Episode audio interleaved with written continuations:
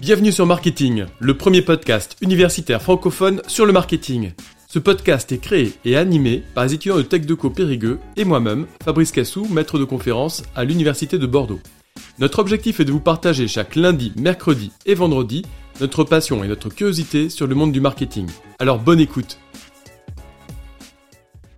Salut tout le monde, aujourd'hui on se retrouve pour un nouveau Focus. En 2005, un surfeur californien qui s'appelle Nick Woodman a souhaité pouvoir enregistrer les plus belles images vécues durant la pratique de sa passion.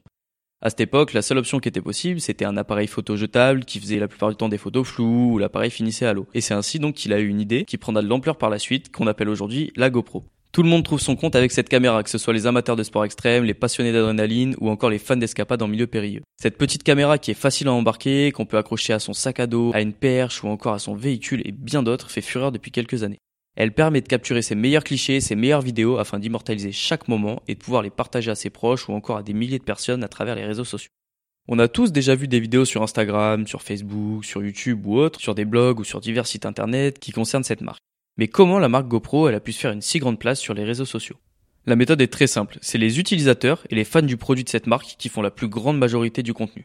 C'est quelque chose qui plaît énormément et la marque est considérée par de nombreuses personnes comme l'une des plus inspirantes en matière de communication sur les réseaux sociaux. Pour cause, elle utilise une technique qui est appelée User Generated Content, donc qui signifie que c'est l'utilisateur qui va créer le contenu. On peut donc aussi parler ici de marketing d'influence. Effectivement, donc la majorité des vidéos postées au sujet de cette marque sur les différents réseaux sociaux ne sont pas faites par GoPro mais par tous ses fans. De ce fait, la marque va pouvoir avoir une énorme source de contenu qui va être presque infinie parce que la caméra est utilisée par de très nombreuses personnes et dans de très nombreuses situations différentes. Par ce biais, la marque va permettre aussi à ses consommateurs d'avoir un engagement qui va être très très fort, ce qui va être facilité par la possibilité de poster ses vidéos directement grâce à l'application GoPro. De ce fait, GoPro va donc récupérer du contenu pour sa communication, mais aussi une super pub qui va montrer par la même occasion la satisfaction des clients et leur retour d'expérience. Pour inciter les utilisateurs à faire des créations, l'entreprise va utiliser différents leviers comme par exemple les GoPro Awards. C'est un événement sur leur site internet où il va être demandé aux fans de créer du contenu visuel avec en contrepartie la promesse de publier les meilleurs sur les différents réseaux sociaux. Cette technique va donc leur permettre de pousser leurs fans à créer du contenu très qualitatif qui va être très bénéfique pour eux par la suite. C'est donc un cercle vertueux pour tout le monde, étant donné que l'entreprise y trouve son compte et les fans se sentent valorisés et appréciés par la marque en ayant une certaine importance dans la démarche de celle-ci. GoPro, c'est aussi une marque qui a une ambition qui va dépasser son produit. La marque, elle veut vraiment devenir une vraie référence au niveau des médias. Pour ça, donc comme je vous l'ai dit, les fans ont une place qui est très importante, mais les professionnels ont aussi un rôle très crucial. Par exemple, pour pouvoir diversifier son contenu, la marque a embauché Charlotte Co, une responsable de contenu sur le site Ulu, une plateforme de vidéos en ligne à la demande sur abonnement. Cette nouvelle recrue a donc eu pour mission de créer du contenu plus long qui va permettre de diversifier les vidéos courtes qui sont déjà postées en plus grand nombre sur les réseaux sociaux.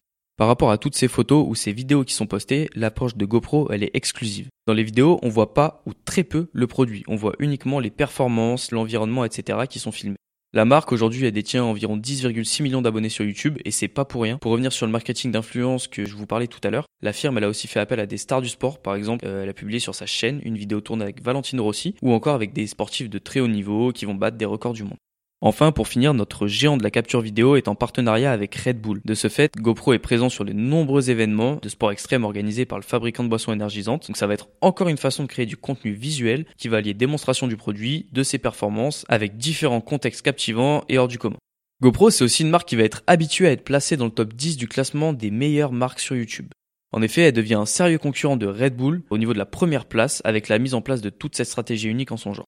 Effectivement, donc on peut aussi constater qu'il y a des partenariats qui sont en place avec la NHL, donc la National Hockey League, ou encore l'ESPN qui est un réseau télévisé sur le sport qui ajoute désormais des caméras GoPro dans toutes ses émissions, ce qui va leur permettre de faire un énorme coup de communication et qui va permettre de leur donner de la crédibilité aux yeux de nombreuses personnes. Merci à tous d'avoir suivi cet épisode. Vous pouvez nous aider dans notre démarche en vous abonnant à notre podcast et en laissant un commentaire. Merci pour votre soutien et votre écoute et à très bientôt sur Marketing, le podcast universitaire pour tous les cueils du marketing.